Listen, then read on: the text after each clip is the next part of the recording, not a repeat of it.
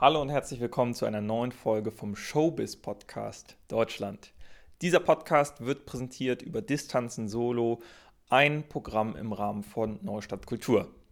Ich freue mich, dass du wieder dabei bist. Heute das Thema Networking. Wir werden einfach verschiedene Perspektiven beleuchten. Warum hat das Networking so ein kritisches Standing bei den meisten Solo-Selbstständigen? Warum haben die das Gefühl, das ist etwas, was dir nicht so liegt oder was irgendwie schwer ist und vielleicht auch, wie man eben dieses negative Mindset gegenüber dem Networken nachhaltig verändern kann. Wir haben ja in der letzten Folge schon festgestellt, dass eins der großen zwei Hauptprobleme neben dem Vertrauen auf jeden Fall die Sichtbarkeit ist für die meisten. Und jetzt tanze, äh, jetzt tanze ich, jetzt coache ich ja bereits für eine ganze Weile verschiedene Tänzer, Musiker, Schauspieler, Musicaldarsteller, um in ihrer Karriere äh, voranzukommen. Und was ich immer wieder festgestellt habe, ist, dass große Probleme darin bestehen, auf Leute zuzugehen und diese proaktiv kennenzulernen. Ich verstehe das. Das ist so ein bisschen wie beim Flirten oder beim Dating, auf jemanden zuzugehen, denjenigen anzusprechen. Das ist gar nicht so leicht. Vor allem, wenn man jetzt auf der, ich nenne es einfach mal, Kaltakquise-Seite ist. Das bedeutet, man hat noch gar keinen Kontakt zu irgendeiner Person, wie zum Beispiel in so einer Disco-Szenerie, und versucht dann auf einmal irgendjemanden, einem noch Fremden anzusprechen und mit dem in ein Gespräch zu kommen. Und wenn wir ehrlich sind, ist das zwar sehr cool, wenn man das kann, aber die meisten Leute gewinnen ihre Partnerschaften im Prinzip in einem ganz anderen sozialen Kontext. Und wenn man das Networking einfach mal so sieht, als würde man quasi Freunde gewinnen, weil jeder, der jetzt diesen Podcast hört, hat ein gewisses soziales Umfeld. Ihr habt Freunde, sei es aus der Ausbildung, aus dem familiären Kreis, aus der Schullaufbahn.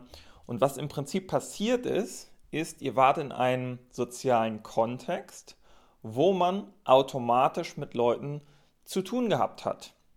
Sei es eben in der Schule, wo man mit 30 fremden Leuten oder 20 fremden Leuten in eine Gruppierung gesteckt wurde und dann musste man mit denen zurechtkommen. Mit dem einen oder anderen hat es besser funktioniert und länger gehalten und mit dem anderen eben weniger.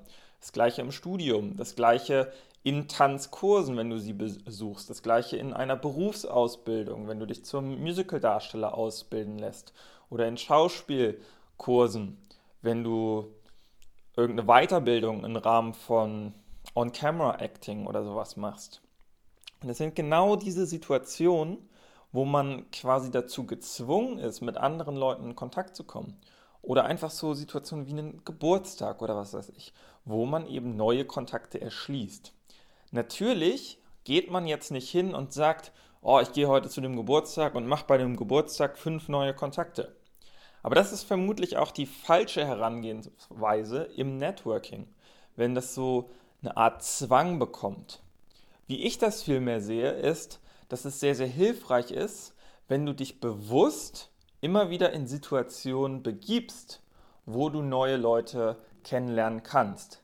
Und da kann man sehr wohl sehr strategisch vorgehen, dass man sagt, hey, ja, es ist eine Pandemie und ich bleibe jetzt den ganzen Tag zu Hause und schatte mich vom Internet ab, ähm, ist eine bewusste Entscheidung. Vielleicht manchmal auch unbewusst. Man kann genauso bewusst in die Richtung gehen und sagen, hey, auch wenn ich jetzt zu Hause im Lockdown bin, gibt es immer noch das Internet. Es gibt die Möglichkeit, mit verschiedenen Leuten zusammenzukommen. Kleines Beispiel wieder aus der Praxis, aus meiner Berufspraxis. Ich habe neulich einfach ein Meeting von einer in, in einem, ich würde mal sagen, Interessenverband, Dancers Connect, beigewohnt. Und dort gab es dann die Möglichkeit, in so Art Breakout Rooms, das heißt, in dem gesamten Meeting waren so irgendwie, ich weiß, ich kenne die genaue Anzahl nicht mehr, aber sagen wir mal so 100 Leute. Und auf einmal wurde das Meeting aufgeteilt auf 10 einzelne kleine Gruppen mit jeweils 10 Leuten. Sprich, ich habe dort mich im Prinzip mit Leuten ausgetauscht, konnte Leute kennenlernen, mit Leuten nochmal wieder Kontakt aufnehmen. Das wäre jetzt eine Situation gewesen, wie es natürlich zum Networking kommen könnte.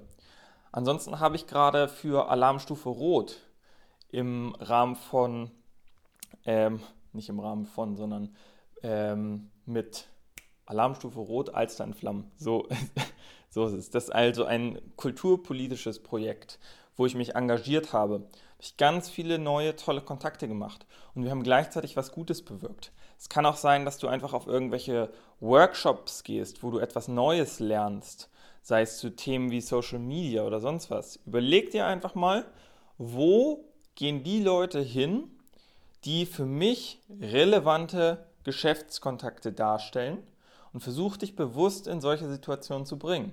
Und wenn es eben verbündet ist mit ein, zwei Leuten, mit denen du da gemeinsam hingehst, manchmal ist es leichter, so Leute kennenzulernen. Wenn die Gruppe jetzt zu groß wird, ist es natürlich auch wieder schwer, weil dann traut sich kein Einzelner zu eurer Gruppe zu kommen. Zu zweit würde ich sagen, geht das noch ganz gut. Oder du machst es eben alleine. Aber es ist gar kein Problem, wenn man aus der Situation heraus gezwungen ist, miteinander ähm, zu kommunizieren, eben ins Networking zu kommen. Das sozusagen als erster kleiner Mindset-Shift.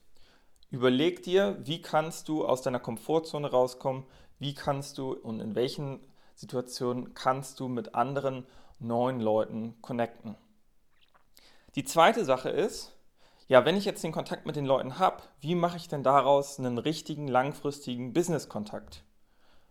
Und auch da sage ich, ganz falscher Denkansatz. Es sollte eher in die Richtung gehen, wie schaffe ich es jetzt oder mit welchen Personen harmoniert es, mit welchen kann ich mir vorstellen, langfristig zusammenzuarbeiten. Und dann geht man erstmal über die freundschaftliche Schiene. Das heißt, der einzige Gedanke, den man hat, ist, zusätzliche Freunde zu gewinnen. Einfach korrekt zu den Leuten sein und auf einer coolen Ebene mit denen sein.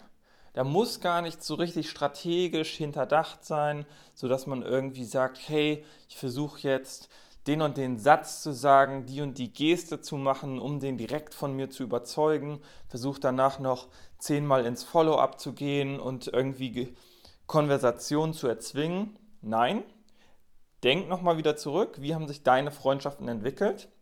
Wahrscheinlich auch nicht, indem du einmal nur in deinem Leben mit diesen Leuten Kontakt hattest, sondern das ist häufiger geschehen.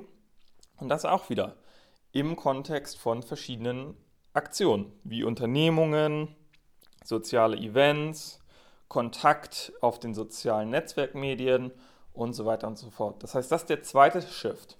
Du brauchst keine richtig krasse Methode, um mit den Leuten zu connecten. Du musst einfach nur korrekt zu denen sein. Das ist also die zweite Sache.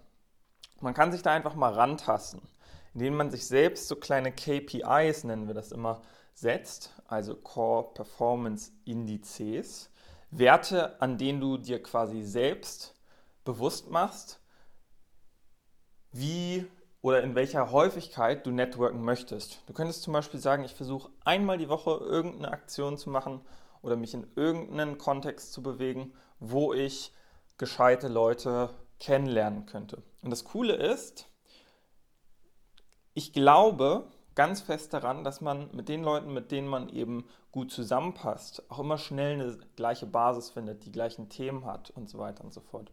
Also wie oft ich zum Beispiel mit den Leuten, die ich gerade neu kennenlerne, über so Sachen wie Investments oder Persönlichkeitsentwicklung spreche, ist eigentlich crazy. Das ist gar nicht meine Absicht, mit den Leuten darüber zu sprechen, aber allein der Fakt, dass ich mich so für diese Themen interessiere, bewirkt, dass es immer wieder darauf kommt. Also kannst du dir vielleicht auch im Vorhinein vielleicht mal bewusst machen, was sind denn eigentlich deine Themen? Deine Themen, für die du dich privat sehr interessierst, ähm, über die du dann eben auch mit anderen Leuten ins Gespräch kommen kannst. Das sozusagen auch nochmal zum Inhalt. Dann gibt es natürlich noch eine ganz große weitere Welt mit kleinen Tricks, wie man das Ganze noch optimieren kann.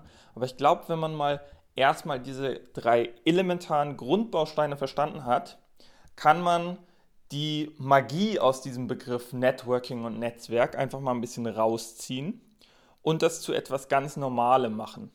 Und dann kann man in den nächsten Schritten versuchen, das Ganze ein bisschen häufiger zu machen, das Ganze zu skalieren und das Ganze vielleicht auch noch ein bisschen systematischer anzugehen. Aber der Anfang ist, versucht das Monster erstmal zahnlos zu machen und erstmal zu verharmlosen, damit du dann nach und nach wieder ein bisschen mehr Komplexität reinbringen kannst. Ich hoffe, dir hat diese Perspektive geholfen.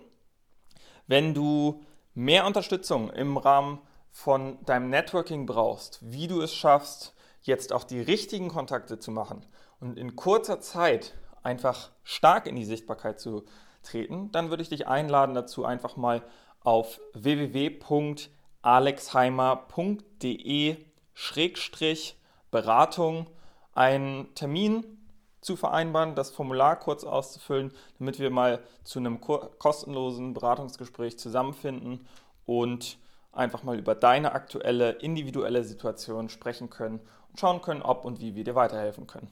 Bis dahin, bis zur nächsten Folge, dein Alex.